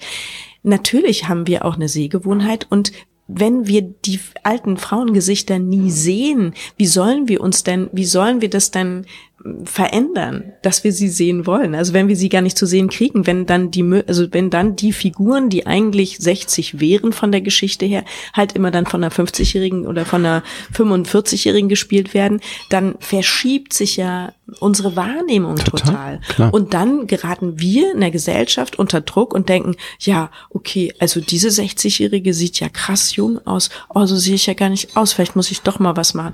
Ich meine, was muten wir unserer Gesellschaft denn dazu? Da werden jetzt einige Hörerinnen und Hörer ein bisschen lächeln, weil ich ähm, gerade in der letzten Folge ähm, das Thema Madonna angebracht habe. Vorweg, ich finde sie weiterhin gut, aber sie ist leider bei mir am Ansehen gesunken, weil sie genau das negative Beispiel ist, was du gerade sagst. Die ist jetzt, wird 65 dieses Jahr und ich finde sie toll, weil sie einerseits sagt, ich bin Mitte 60, habe aber trotzdem Lust auf Experimente, ich möchte das Leben spüren, will wild, abenteuerlustig sein, aber andererseits, man muss ja nicht in Sack und Asche laufen, man kann sich toll anziehen, man kann ja auch was machen lassen, aber sie lässt sich ja so tun, dass sie wirklich aussieht teilweise wie ihre eigene Tochter. Was völlig okay ist. Jeder soll machen, was er will. Aber es ist halt so diese Ambivalenz, dass man sich fragt, ist das jetzt eigentlich cool oder ist das furchtbar? Setzt das wieder andere Frauen mega unter Druck, dass die sagen, äh, das ist ja furchtbar, wieso muss ich denn jetzt in dem Alter mich so jung tun? Wie siehst du das? Also ist Ja, das bei dir auch so ein ja genau, Kopfkarussell? Das wäre ja, das wäre ja genau, also jetzt mein Ziel, dass man Mhm. das Gesicht von älteren Frauen so sichtbar macht und enttabuisiert Ja, letzten ja. Endes. Ja, so wir dass haben man es Falten, sieht. ne? Und, hm. und ja, das Gesicht, was ich habe, ist das Gesicht, was mir mein Alter geschenkt hat. Ich bin ja froh, dass ich noch so fit bin und so viel machen kann und wieso soll ich es verstecken so? Wenn wir die Gesichter aber immer nicht sehen und wenn wir die Gesichter immer zukleistern und wenn wir die Gesichter zuspritzen und ich weiß Alles nicht was, operieren rauf und runter. dann, Ne? genau, dann entsteht natürlich so ein Druck, wie dann vielleicht auch jemand wie Madonna hat, da irgendwie immer jung aussehen die trotzdem wollen. verspottet wird. Das ist ja das, äh, das Gemeine. Also sie wird ja trotzdem, Das guck mal, die, die. Mhm. die peinliche Alte und die versucht krampfhaft auf jung zu machen. Also es funktioniert ja noch nicht mal, Genau, muss man aber sagen. wer hat denn, sag, aber wo kommt denn das her oder so? Was war zuerst, der Huhn Ja, oder Ei, ne? das Also ich meine, die Gesellschaft, also das ist halt so das Absurde. Die Gesellschaft bringt diesen Druck, dass man nicht alt werden darf und wenn man sich dann behandelt, so dass man nicht alt wird, kriegt man auch, Auch auf die noch Mütze, auf den ne? Deckel. Genau. Kann man als Frau, egal wie man es macht, einfach nur verlieren und genau das wollen wir ja ändern. Wenn du zurückblickst, du bist eine sehr etablierte Schauspielerin, wobei das nicht heißt, dass du nicht auch mal kämpfen musstest. Du hast mal ein sehr spannendes Interview gegeben, dass eben alle oder viele denken, naja, als Schauspielerin, wenn man da erfolgreich sich etabliert hat, ist man für alle Zeiten äh, dabei und hat ausgesucht, man ist Freelance, man muss kämpfen, das ist manchmal verdammt hartes Brot. Aber was hast du in den letzten Jahren vielleicht selbst mal an Altersdiskriminierung oder an blöden Sprüchen oder an, wenn du irgendwie ein Drehbuch besprochen hast, dann kam da von Produzenten oder von irgendwelchen Leuten die Ansage, ja, dann kannst du ja vielleicht, liebe Gesine, oder können Sie noch ein paar Kilo abnehmen oder haben Sie mal drüber nachgedacht, so ein bisschen nachzuhelfen? Also gab es das schon oder ist das toi toi toi noch nie passiert, dass du Natürlich persönlich gab es das bei Hm. mir auch schon. Also das ist schon so. Also bei mir ist es zum Beispiel so, ich habe, ich glaube, also mir hat mal mein Zahnarzt gesagt, es liegt daran, dass ich in einem bestimmten Alter als Kleinkind Antibiotikum nehmen musste und als die Zahnfarbe angelegt wurde. Und meine Zähne sind eben so ein bisschen durchsichtig. Und da kann ich bleachen, wie ich will. Die werden halt nie rein weiß. So, da bin ich schon angesprochen worden, ob ich nicht mal an meinen Zähnen was machen will. Und ja, mit Figur haben sie sich bei mir so zurückgehalten bis jetzt, Gott sei Dank. Nee, weil das, das ist, sind ja auch, ich finde, das sind ja auch Momente, wo man sich fragt, Entschuldigung, soll ich hier mit Leistung und meinem Charakter überzeugen Ja, oder mit also irgendeiner da hatte ich Figur? jetzt, ne? Aber da war es tatsächlich, also da, es passiert ja auch schon was. Und tatsächlich hatte ich jetzt Glück, also so, als ich anfing, so meine Kilo, so die man halt im mittleren Alter dazu bekommt, zuzulegen, war halt gerade schon das Thema Bodyshaming so stark, dass sich jetzt traut sich das Gott sei Dank gerade niemand mehr Nee, einem zu sagen, sagen. das- Das Thema ist jetzt wirklich gerade so ein bisschen durch. Zwischendurch. Das ist sehr erleichternd für uns. Das glaube ich, Aber ja. da, da ist es eher so, dass ich selber mich dabei attacke, dass ich noch dieses brutale, diesen, diesen Suit da unterziehe, dieses Quetschding, was nicht sehr angenehm ist, weil ich selber mir so einen Stress mache. Also so, das ist ja auch was, das, wo wir, also wo ich zum Beispiel dran arbeiten muss, zu sagen, so, Gesine, lass mal locker, ist echt okay, es ist, die Zeiten sind vorbei, du darfst jetzt zugenommen haben. Es ist nicht schlimm. Du. So, aber das müssen wir alle. Aber ich bin ja auch eben, wir sind alle mit diesem patriarchalen Blick auch groß geworden und mit diesem, mit diesem Ding immer funktionieren zu müssen, immer nett auszusehen und so weiter. Das müssen wir uns hart wegarbeiten. Und du hast ja, ja dann gemeinsam mit den anderen tollen Frauen ja jetzt den ersten Richtig. Schritt gemacht. Richtig. Go for und it. das ist eben auch, also bei uns geht's eben auch drum, natürlich um darum, dass wir wollen, dass unsere Vielfältigkeit gezeigt wird. Dick, dünn, schwarz, weiß, queer, whatever. Alles. Aber Wunderbar. eben nicht jung, sondern auch alt. Alles aber auch, also auch jung, auch ein, ein Kessel alt. buntes. Ne? Genau. Das Leben ist so Richtig. vielfältig, ne? Und es gibt so Richtig. viele Farben und Facetten, dass äh, Richtig. man das alles zeigen muss. Ich hatte schon erwähnt, wir sind beide ein Jahrgang, deswegen gestatte mir die Frage, Mhm. ich bin mit meinen fast Mitte 50 jetzt immer häufiger dabei, dass ich mich ähm, ertappe zu denken, oh, das Leben ist so toll, ich liebe das Leben und ähm, ich, ich weiß aber jetzt gar nicht mehr, wie viele gute Jahre bleiben mir noch. Klar, man will sich nicht selber negativ konditionieren, aber wenn man mal ganz ehrlich ist, es ist eben, ist wenn ich, wenn ich das bedenke, ja, kannst du mal, ist du, dann nimm, nimm mir bitte den düsteren Gedanken. Aber wenn ich denke, vor 20 Jahren, da war ich Mitte 30, in Mhm. 20 Jahren werde ich Mitte 70 sein, was nicht heißt, dass man dann irgendwie das Leben zu Ende ist. Aber geht das manchmal durch deinen Kopf oder bist du da komplett frei und sagst dir, nein, das ist ja nur, du ziehst dich ja selbst damit runter und verpasst damit dann wirklich das Leben auch im Jetzt und hier und jetzt so zu genießen, wie es sein müsste. Also verstehst du, es ist bei mir so eine Ambivalenz. Ich liebe das Leben, aber je älter ich werde, desto mehr tappe ich mich, dass ich äh, manchmal schlucken muss und sage, und zum Beispiel mein Mann, der wird dieses Jahr 60 und das ist, das ist für ihn auch ein Einschlag. das ist ein Einschlag, Meiner ne? wird nächstes Jahr 60. Weißt du? Ja, also das, nee, also habe ich tatsächlich so nicht. Also ich, also tatsächlich im Beruf denke ich eben aufgrund diesem ganzen, dass so die Rollen dann nicht so spannend mehr sind, dass ich manchmal denke so, oh schade, das kann ich jetzt nicht mehr spielen. Das ist aber Ja. schade. So, da habe ich das manchmal. Aber sonst eigentlich nicht, weil bei mir ist ja dieses sehr, sehr stark ausgeprägt. Ich weiß nicht, ob du das kennst, aber ich habe so das Gefühl, das kennt jeder auch so ein bisschen, dass mein Inneres ja überhaupt nicht zusammenpasst zu meinem Alter. So, also ich bin ja so vom Gefühl so eigentlich so Mitte 30, würde ich mal sagen. Ja. Da bin ich so innerlich stehen geblieben und und erschrecke ja dann auch, wenn ich vorm Spiegel stehe und denke so, hä? Ach so, ja stimmt. Da ja, da war ja was. So, also als du nämlich gerade gesagt hast, wir sind ja ein Jahrgang Mitte 50, habe ich auch so wieder so so ein Automatismus, so innerlich gezuckt. Hä, bin ich schon Mitte 50? Ja, Ach, ja das- stimmt. Mo- Moment mal, Herr Nebel, so geht das ja nicht. nein, also nee, aber ich habe das- nein, nein, ich Ne, vergesse mein 68er, Alter. guter Jahrgang und du ich weiß bist schon, aber ich vergesse dann auch immer, bin ich jetzt, ich werde ja erst im Oktober 55, aber wenn du mich Ich im jetzt kon- September? Ja, ist, Also wir- ah, ja, wir Bist du vage nah. oder ich bist bin du- vage. Guck mal, ja. auch ein Ach, leichtes guck mal, stimmt's? guck mal, ja, die Gerechtigkeit und so. Genau. Ne, genau. Ja. Nee, also das ist wirklich so, also ich, manchmal sage ich auch schon, ich bin schon, manchmal sage ich auch 56, manchmal sage ich 53. Du. Ne? Ich habe so gar keinen Bezug dazu, Zahlen sowieso. Das ist Age für is just a ne? number, finde ich auch, das Oder? bringt es auf den Punkt und es gibt ja auch schon mit 25 Leute, die mental drauf sind wie 70-Jährige, was völlig okay ist. Das Genau. Auch ist meine okay. ich auch ganz Ist wertneutral. Ne? ja. Aber ähm, das kann man gar nicht pauschalisieren. Aber finde ich dann sehr inspirierend, weil ich finde das, ich würde das gerne so machen wie du, dass ich mir sage, hey, das ist doch alles relativ und mach und vor allem vergiss nicht, dann umso mehr das Leben so zu genießen, wie es jetzt ist. Also nicht Genau. immer, Im immer Moment hadern leben, und denken, oh genau, Gott, oh Gott, was genau. ist denn jetzt in zehn Jahren? Wir wissen ja gar nicht, was in zehn Jahren ist. Die Welt ist so Genau. durchgedreht. Also wir wollen, wie gesagt, weiterhin ans Gute denken Ja, und dass wir es alles alles schaffen. gut. Es wird alles gut. Aber es kann uns trotzdem morgen ein Ziegel auf den Kopf fallen. das stimmt. Oh. Genau. Aber interessant, also das würdest sagen, das mentale, körperliche Alter ist so Mitte 30 oder ist da eine Diskrepanz, dass du sagst, Na, nee, vom Kopf her? nur das Naja, Mentale. Das weil, weil körperliche Alter ist schon, wie es ist. Also ja, das aber das gibt ja auch Frauen, die noch mit, mit, mit Mitte 60 irgendwie fit sind. Das ist ja auch eine Sache der Selbstdisziplin. Das merke ich auch. Je mehr Sport ich mache, desto besser. Aber so Sachen wie Zipperlein, es zwickt Genau, und genau, zwackt genau. mal im Gelenk und so. Voll. Das ist einfach ja, ja, normal. genau. Und Nein, nein, ich bin auch, ich fühle mich total fit, aber eben so Knie und Mhm. Ja. was man dann alles so so kriegt, kommt, ne? ne? was so kommt dann halt, ne, dann denke ich auch so, oh, das hatte ich früher nicht, ne? Ich habe ja als Jugendliche Kunstturnen gemacht Ach, und habe ja. ja. und habe auch in meinen Rollen immer, also ich wirklich voller Lust mhm. und Freude meine Stunts selber gemacht. Ich wow. durfte ja auch ab und an mal so Action-Sachen machen. Und, und jetzt, wann war denn das vor? Also auch schon wieder, glaube ich, drei oder vier Jahre her habe ich gedreht. Team Alpin hieß es. Und da haben wir so eine Szene gedreht mit so Wildwasserreifen. Kennst du die, wo man so, ja, so Reifen durchs ja, Wildwasser, ne? Ja. Und dann komme ich ans Set und wie gesagt, ich bin ja immer gewohnt, also alle meine Stunts selber gemacht und äh, wirklich so coole Action-Szenen und so mit, mit Rückwärtsseite vom Schiff in der Explosion und ich weiß wow. nicht was. Und da komme ich ans Set und dann sind irgendwie so vier Stuntleute, die das begleiten, wie wir da mit diesen Reifen durch dieses Wildwasser. Und dann kriege ich so langsam mit, die sind eigentlich, weil so, ich war so mit Abstand die Älteste. Das waren, alle anderen waren so um die 30 und ich so 50. Und dann kriege ich so mit, die sind alle für mich da. Die sollten alle auf mich aufpassen. du liebes das bisschen. Das war wirklich ein Schock, wo ich dachte das so, ist ja gemein. ach du meine Güte. Haben da alle Angst. Ja, das war mir, das, da, da habe ich das das erste okay. Mal so, ah, okay, jetzt ist, äh, so ja, fühlt sich du. alt an. Und dann haben sie gesehen, okay, das geht ja noch, die kann schwimmen, die kann, die, das ist alles okay, dann haben die sich auch entspannt. Aber das war so lustig, dachte ich so, mm, ja, Du, es okay, gibt immer wieder so Momente, klar. ich kann da auch Sachen erzählen, aber nichtsdestotrotz, das kann ich auch raussenden, weil viele sind ja auch Sportmuffel und ja, es ist auch nicht immer Spaß, aber ich kann es allen empfehlen, die älter werden, macht einfach was, weil der Körper ist Total, unser Tempel natürlich. und der dankt es einem mhm. und der mhm, Körper muss mhm. einfach nicht exzessiv. Ich finde es auch schlimm, schlimm wenn es ins andere Pendel so rausschlägt, dass Leute dann Marathon laufen wollen, noch mit Mitte 50 sollen sie auch machen.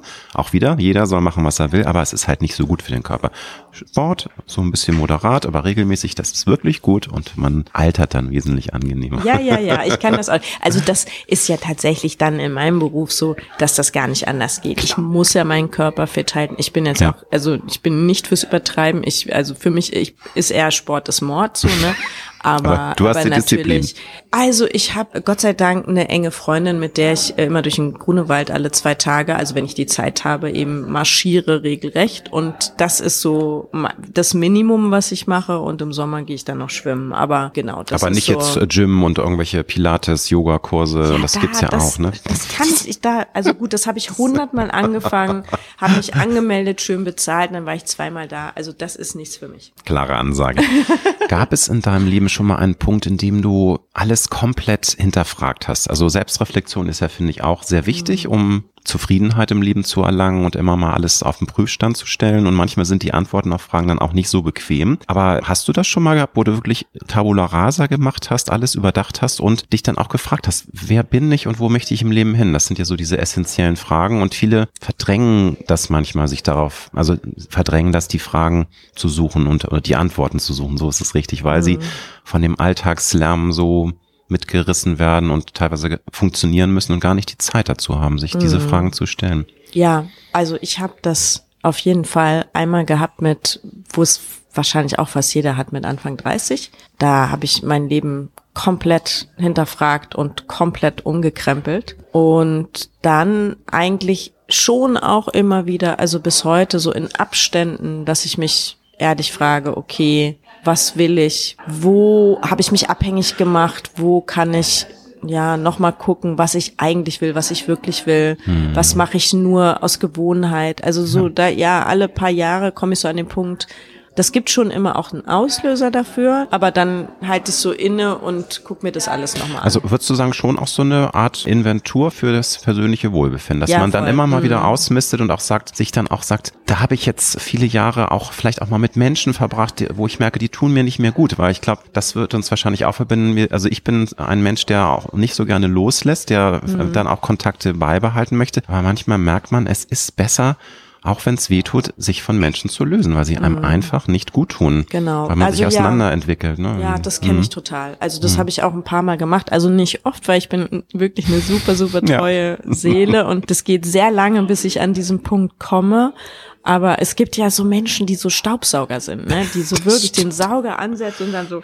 Ich nenne sie Energievampire. Ja, also, genau. Hm. Ja, ja, genau. So. Und hm. da habe ich schon das eine oder andere Mal harte Konsequenzen getroffen, einfach aus Selbstschutz. Und das war, also fiel mir wirklich sehr, sehr, sehr, sehr schwer, aber war eine gute Entscheidung. Genau. Aber also meistens eben, es gibt einen Auslöser. Meistens komme ich dann so an so einen Punkt, wo ich denke so, boah, das ist mir jetzt hier alles so zu viel. Ich bin jetzt nicht so ein Typ, der Burnout gefährdet ist ist, weil, mhm. weil ich eben immer, wenn ich an so einen Punkt komme, wo ich merke so, also man hat es ja oft, dann stolpert man und ich habe dann gerne Bänderrisse gehabt in Ach, solchen überdramatischen bisschen. Phasen, ne, wo Mm, ja. alles so viel zu viel war. Ja. Und dann bin ich aber ganz schnell so, ah, was will mein Körper mir sagen? Ah, okay, alles klar. Jetzt sollte ich ja vielleicht auch noch mal wieder gucken, was hier zu viel geworden ist und was ich hier ändern kann. Nun sitzt du hier äh, vor mir strahlend energiegeladen. Eine tolle Frau im besten Alter.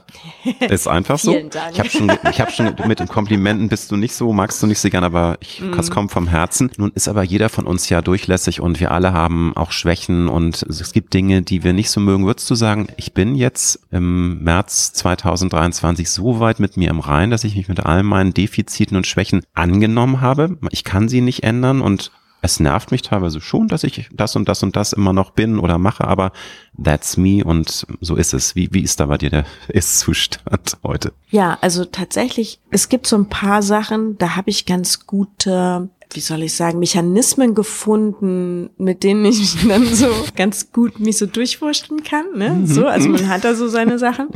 Und bei ein paar Sachen brauche ich auch wirklich die Toleranz meiner Umwelt. Also ich habe Gott sei Dank ein, ein zauberhaftes Umfeld, die, die damit umgehen.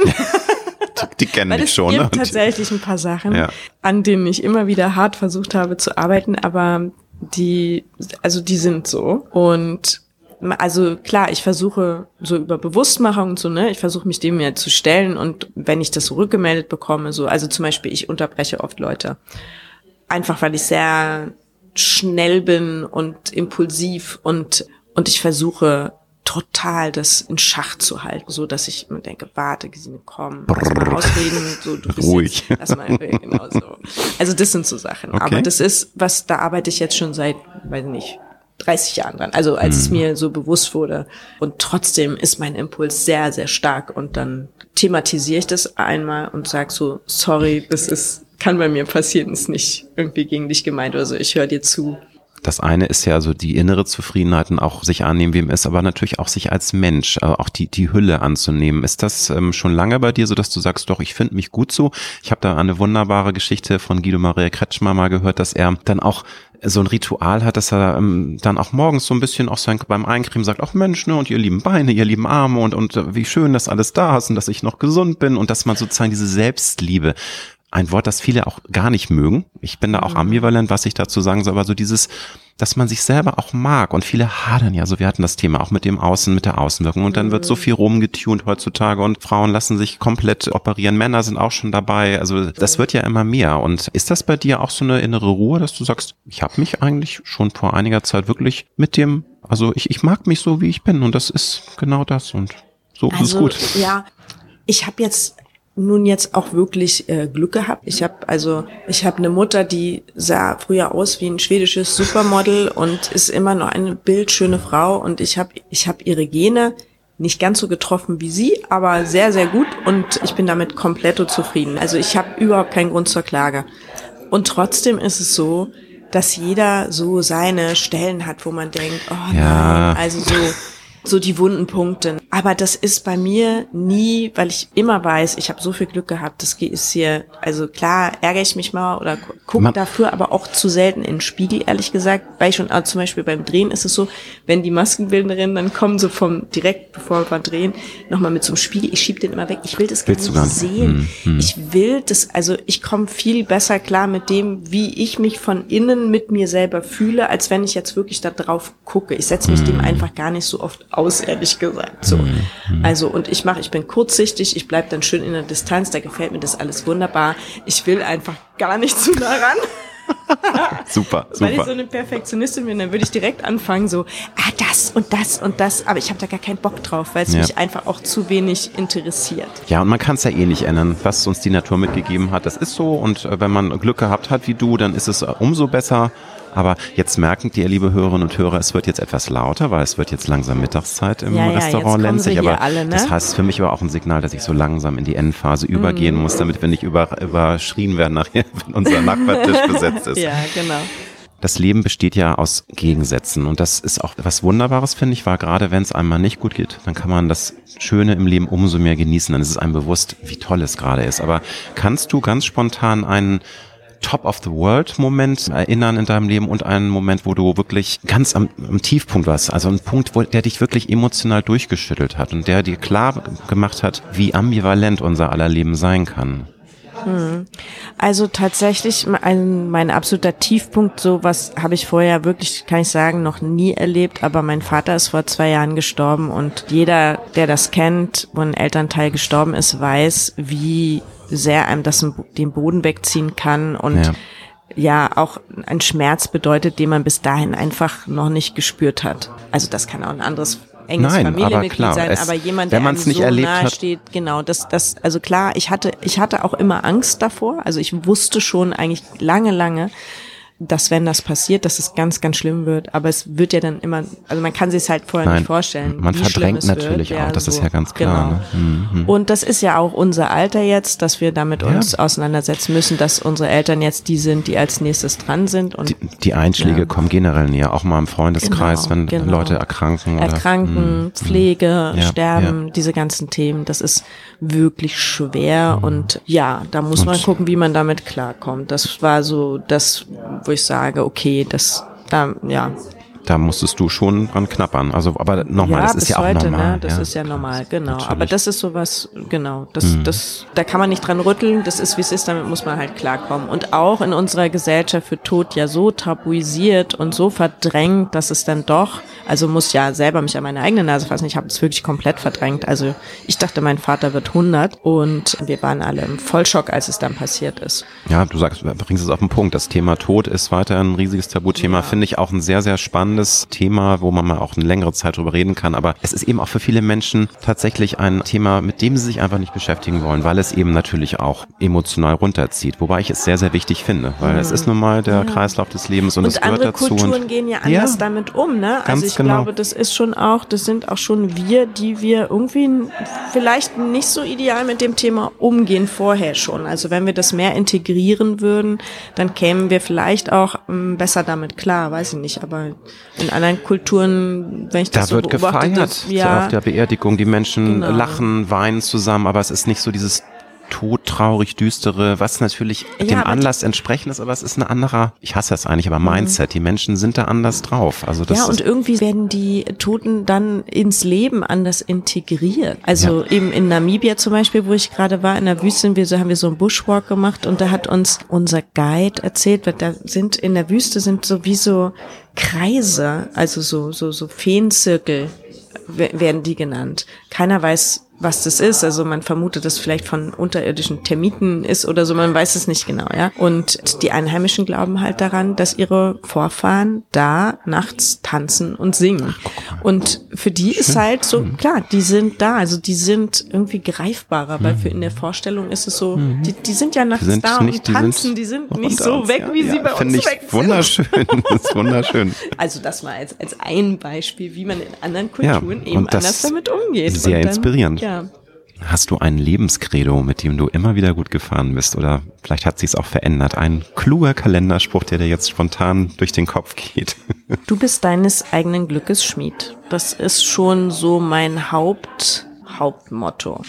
Weil einfach du sagst, wir haben es schon selbst in der Hand. Es ist nicht Vorherbestimmung, wir können schon sehr, es sehr viel tun. Gehört schon viel Glück dazu. Es liegt schon immer auch sehr daran, wie sehr wir was wollen, was wir investieren. Tja. Und also die innere Haltung hat schon wahnsinnig viel Kraft. Also wenn ich was wirklich will und brenne für etwas, habe ich ja eine ganz andere Ausstrahlung. Also zum Beispiel, als wir unsere Kampagne gemacht haben, war ich auf der Berlinale unterwegs und eigentlich hatte ich gerade eine Zeit hinter mir. Ich hatte Anfang des Jahres zwei Wochen Corona, das war wirklich gar Halleluja. nicht, ja, aber mhm. das war richtig, blöd auch, ne? Also es ging mir wirklich gar nicht gut und bin dann praktisch noch nicht so richtig wieder mit 100 Prozent nach Namibia gefahren, habe dann dort was ja gedreht. auch sehr belastend ist für den Körper. Also ich glaube, die Dreharbeiten waren toll, aber sie, allein dieser Flug ist ja schon ein. Ja, so. Also, also es war auch, es war auch irgendwie toll für den Körper und ich habe da bestimmt auch ganz viel Energie mitgenommen, aber trotzdem, das war wirklich eine sehr, sehr anstrengende Zeit. Dann kam direkt diese Kampagne, das war alles. Also ich war eigentlich so dann nach Corona plötzlich voll Speed und eigentlich war ich sehr, sehr urlaubsreif innerlich, habe aber dadurch, dass diese Kampagne so diesen Nerv getroffen hat und so viel Zuspruch kam von Kolleginnen und Zuschauerinnen und dieses sich verbinden, also so eine Energiewelle ausgelöst hat, mir Frauen gesagt haben, dass sie sich empowered fühlen. Das hat mir so viel Energie gegeben. Das wäre, wär, als hätte man mich so an so eine Steckdose gesteckt und ich war so wie so überaufgeladen. Und dann haben mich auf der Berlinale Leute angesprochen und haben gesagt, Mensch, du siehst ja toll aus. Warst du gerade im Urlaub? So, mm, ja, mm, nee, äh, nein, nicht wirklich. So, aber das war aber nur diese ne? Energie. Ne? Ja, das mhm. war dieses Strahlen. Und das kam ja eigentlich, also von, ich sag mal wirklich ganz platt, aber der Liebe der Menschen, ja, die ich ja. so, mit der ich angefüllt war, und die hat mich strahlen lassen und und, und, dann geht ja auch mehr. Also dann ist ja, wenn, wenn man, also sage ich mal so, das ist jetzt ein extremes Beispiel, das habe ich so in meinem Leben ja auch noch nie erlebt. Ja, das war jetzt so zum ersten Mal. Aber wenn man natürlich, sage ich mal, durch eine positive Ausstrahlung, weil man wirklich was möchte und weil man einfach brennt für was, so Menschen begegnet, dann glaube ich, dann ist es ganz einfach, auf einen zu reagieren. Aber wenn man mit so einem Frust und so einer Enttäuschung unterwegs ist, so, aber das gehört jetzt eigentlich mir und das wäre eigentlich mein Job. Oder, oder diese so. Opfer, Opferrolle wobei das, ja. ich kann manchmal Menschen verstehen, die einfach vom Schicksal immer wieder Nackenschläge bekommen. Das gibt's ja auch. Es gibt ja Menschen, die wollen wirklich, aber kriegen immer wieder eins vom Schicksal von. Ja, und das ist dann auch gemein. gemein ne? Und das ja. kenne ich mm, auch. Und mm. also für ich habe dann für mich entschieden, weil ich hatte auch solche Jahre zum Beispiel auf der Berlinale, wenn man, wo man sich dann so zeigen muss und wo man natürlich auch dann ja seine Begegnungen hat, wo dann Leute ja entscheiden, ah, will ich die oder will ich die vielleicht nicht, habe ich mich dann dafür entschieden, tatsächlich dann zu gehen, als ich gemerkt habe, nee, ich kann das jetzt hier gerade nicht ausstrahlen. Man sieht jetzt meinen Frust, also das kam aus jeder Po von mir, dass ich so meine Enttäuschung, dass ich gedacht habe, nee, das bringt mir jetzt hier gar nichts, mich hier zu zeigen, weil die sehen jetzt was von mir. Mit dieser Energie will, glaube ich, keiner umgehen. So und dann bin ich gegangen und habe wieder für mich geguckt, wie bringe ich mich denn in eine andere Situation, weil es ist niemand dafür verantwortlich, wo ich jetzt hier gerade ja. bin. Aber auch sehr, äh, finde ich, spannend und inspirierend, dieses Thema Energie. Ich finde auch, dass sehr viel so auch mit Strömung, mit Energie, mit Austausch zwischen, hm. zwischen den Menschen zusammenhängt. Also auch, ob was gut läuft, was nicht gut hm. läuft.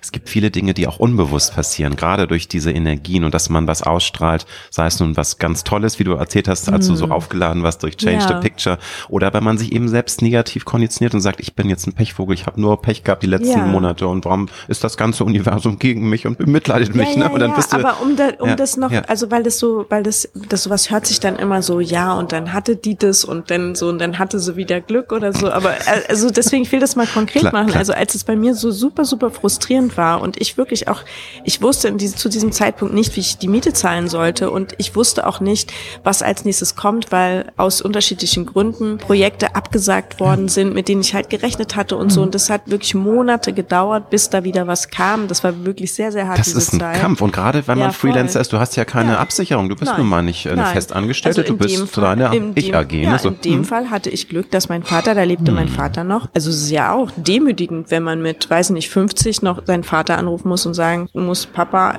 ich brauche deine Unterstützung. Aber du sprichst so, ne? über diese harten Zeiten, äh, die ja viele Schauspielerinnen und Schauspieler getroffen haben in der Corona-Zeit, wo wahnsinnig das viele war, Produktionen nee, weg. War, oder war das, das vorher schon? 2019. Ach, das war schon bei vorher. mir. Okay. Ich habe 2020 hm. hatte ich dann wieder Glück und okay. habe irgendwie ganz gut verdient, weil okay, ich Projekte okay. hatte, wo ich dann Kurzarbeitergeld bekommen hatte. Nee, bei mir war das 2019 mhm, und mhm. dann habe ich aber wirklich mich zu Hause hingesetzt und habe gedacht, okay, was mache ich jetzt? Ich kann, wenn es jetzt halt so ist, ist es so. Ich kann niemanden dazu zwingen, mich jetzt zu besetzen oder irgendwie, das fällt ja, ja hier jetzt nicht vom Himmel. Ja. Und ich mache ja auch Lesungen, aber auch da war es so, dass die Lesungen, die ich bis dahin gemacht hatten, war ich auch abhängig von dem Produzenten und wann der ein Theater findet und so weiter. Und dann habe ich mich hingesetzt und habe meine eigenen Lesungen entwickelt und nach Stoffen gesucht und habe da Monate gesessen und gelesen und gemacht. Und jetzt hatte genau vor einer Woche war ich halt mit dem Oliver Mommsen, haben wir eine Lesung gemacht, Liebes, so Liebesbriefe, ne, schreiben Sie mir oder ich sterbe. Ja. Diese Lesung habe ich entwickelt in dieser Zeit, wo ich wirklich dachte so, oh Gott, jetzt hier ist Sackgasse, hier geht nichts mehr weiter, was mache ich denn?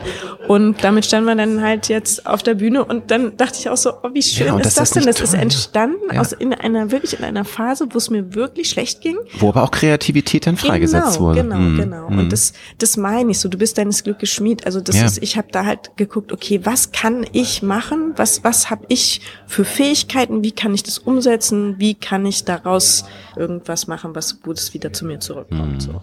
Nun hast du das große Wort Glück erwähnt und ich glaube, wir alle im Leben sehen uns ja danach, zumindest ein zufriedenes Leben zu führen. Das muss man ja, finde ich, immer eingrenzen, weil Glück ist ein flüchtiger Zustand, ein wunderbarer, aber sehr Ja, flüchtiger Zustand. Können wir nicht festhalten. Aber du hast schon sehr viel, finde ich, gesagt. Aber wenn du es nochmal zusammenfasst für mich, was sind für dich so die es- essentiellen Schlüssel, um sagen zu können, ich führe ein zufriedenes Leben. Ich bin fein so, wie es ist. Weil das, manchmal haben wir ja gerade gesagt, wenn man unzufrieden ist, kann das auch ein Motor sein. Es kann Energien freisetzen. Es kann tolle neue Türen irgendwann öffnen.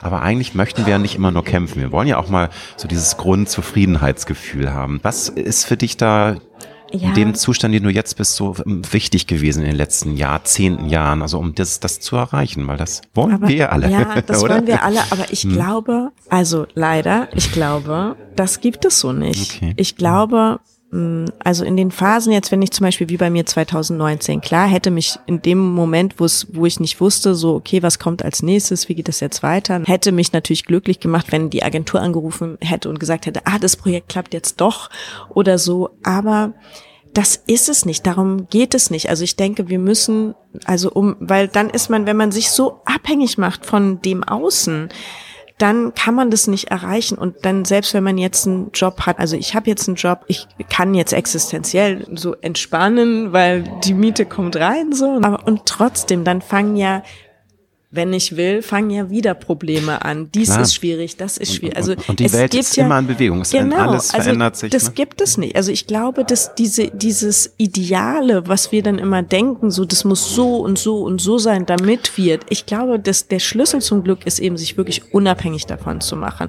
Gut, die Grundvoraussetzung um ist natürlich, dass man seine Miete zahlen kann. Das Klar, ist, und das dass ist man klar. gesund ist, auch ein Thema, ne? Und weil also, es gibt Menschen, ist, die haben genau. materiell keine Sorgen, sind aber, schwer krank und genau. halt, aber ich glaube, also ich fahre eigentlich am besten. Also ich habe halt Glück. Ich habe halt überhaupt nicht sowas, dass ich denke so, oh, ich brauche jetzt unbedingt das oder Mhm. das und nur wenn ich so und so eine große Wohnung habe oder dies und jenes bin ich glücklich. Das habe ich halt alles nicht. Ich habe mir noch nie so Diese so, Bucketlists nee, gemacht, ne? Gar Und nicht, gar nicht. irgendwie so, das ne? Landhäuschen in der Uckermark oder Ja, also bei mir ist es so, wenn ich, wenn ich Geld verdiene, freue ich mich. Mhm, Und wenn ich keins, also wie gesagt, die Miete muss drin sein, aber darüber hinaus habe ich jetzt nichts, wo ich sage, das brauche ich unbedingt. Und das habe ich natürlich, weil ich schon immer freiberuflich war und von Anfang an immer auch Phasen hatte, also gerade in den 90ern, wo ich anfing, wo ich wirklich viel auch umsonst gearbeitet habe, oft Theater und ich weiß nicht, wo ich gar nichts verdient habe und so, wo ich immer gucken musste, dass ich über Jobs oder so wenigstens halt das Minimum reinkriegen musste. Aber das waren glücklichste Zeit. Also ich denke, das Das befreit, glaube ich, auch Ja, so dieses voll. Gefühl zu haben, ich muss nicht unbedingt dies und das haben. Und ich finde ja auch diesen Spruch sehr schön, das Leben lebt sich leichter mit leichtem Gepäck, also dass man sich nicht Das zu viel so. ballast. Ne? Also Genau. natürlich wollen wir auch gerne was haben, wir möchten schöne Dinge haben, aber sich auch mal zu lösen von diesem ganzen Ballast, den man dann über die Jahrzehnte Mhm. so anhäuft, sei es emotional, aber eben auch Dinge, wo man sagt, brauche ich das eigentlich alles? Ne? Aber auch ein ganz spannendes Mhm. Nee, Thema. genau. Finale Nee. Frage, liebe Gesine. Wenn du die Chance hättest, der 18-jährigen Gesine einen guten Rat fürs Leben zu geben, was würdest du ihr mit der Lebenserfahrung, der Weitsicht und den Erfahrungen, die du gemacht hast, auf den Weg geben? Also das Komische bei mir ist, dass ich gar nicht denke, dass ich mit 18 so anders gedacht habe, als ich heute denke. Tatsächlich. Weil ich hatte schon mit 18 sehr klare Wertvorstellungen und sehr klare, ja, so, so auch Lebensmotto-mäßig, also so eigentlich wie heute. Also ich habe, für mich war damals nur wichtig, ich, dass ich umgeben bin von den richtigen Leuten. Das war mir sehr wichtig. Das würde ich, mir- also das Ja, sehe ich heute genauso so. Also ich ich tatsächlich, Super interessant, weil du bist die Erste, die ähm, das so sagt, dass es eigentlich schon damals, dass du da so eine Klarheit im Kopf hattest. ja, und, dann, ich hm, war da sehr hm, klar. Für mich war wirklich mit, also ich hatte das Glück, äh, mit 17 auf eine Gruppe von Leuten zu treffen, die so Kinderfreizeiten gemacht haben. Und bin da selber als Betreuerin dann im Sommer mitgefahren nach Ameland und habe mich da sehr engagiert. Und das war so eine Truppe von Leuten, die unglaublich kreativ waren, was wir da mit den Kindern gemacht haben. Wir haben uns dann übers Jahr schon immer am Wochenende getroffen, das vorzubereiten. Wir sind da super aufgegangen in dieser Arbeit. Das hat mich so glücklich gemacht. Und das war eigentlich, das war so meine Lebenserkenntnis. Das ist es, worum es geht. Dass man miteinander Dinge macht, dass man füreinander da ist. Und ich versuche eigentlich, das zu halten. Ich wünsche dir für Mordach Tod in den Bergen ganz tolle Quoten, weil das ist ja auch immer schön. Natürlich, ich glaube, du bist zufrieden mit dem ähm, Produkt, aber man ist auch happy, es. wenn die Leute ja. dann auch äh, einschalten. Ja. Also alle Ich mag es einschalten. sehr gern. Ich kann es empfehlen. Und, und natürlich weiterhin viel Erfolg für die Kampagne Let's Change the Picture. Du hast viele tolle andere Projekte, aber sei nicht böse, ich habe mich jetzt nur auf die beiden aktuellen. Das darf ne? sein. Ne? Genau. Also ich könnte noch andere Sachen aufziehen, aber das lasse ich jetzt. Ich wünsche dir alles Gute. Vielen Dank für das Gespräch. Vielen, vielen Dank.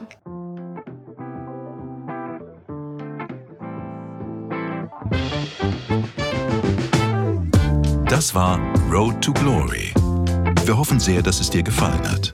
Wenn du auch zukünftig keine Folge verpassen möchtest, dann abonniere jetzt diesen Podcast. Wir freuen uns, wenn du ihn weiterempfiehlst und auf Apple Podcast bewertest. Du hast Anregungen oder Vorschläge für zukünftige Gäste? Dann schreibe bitte an mail at alexander-nebe.com. Bis nächste Woche.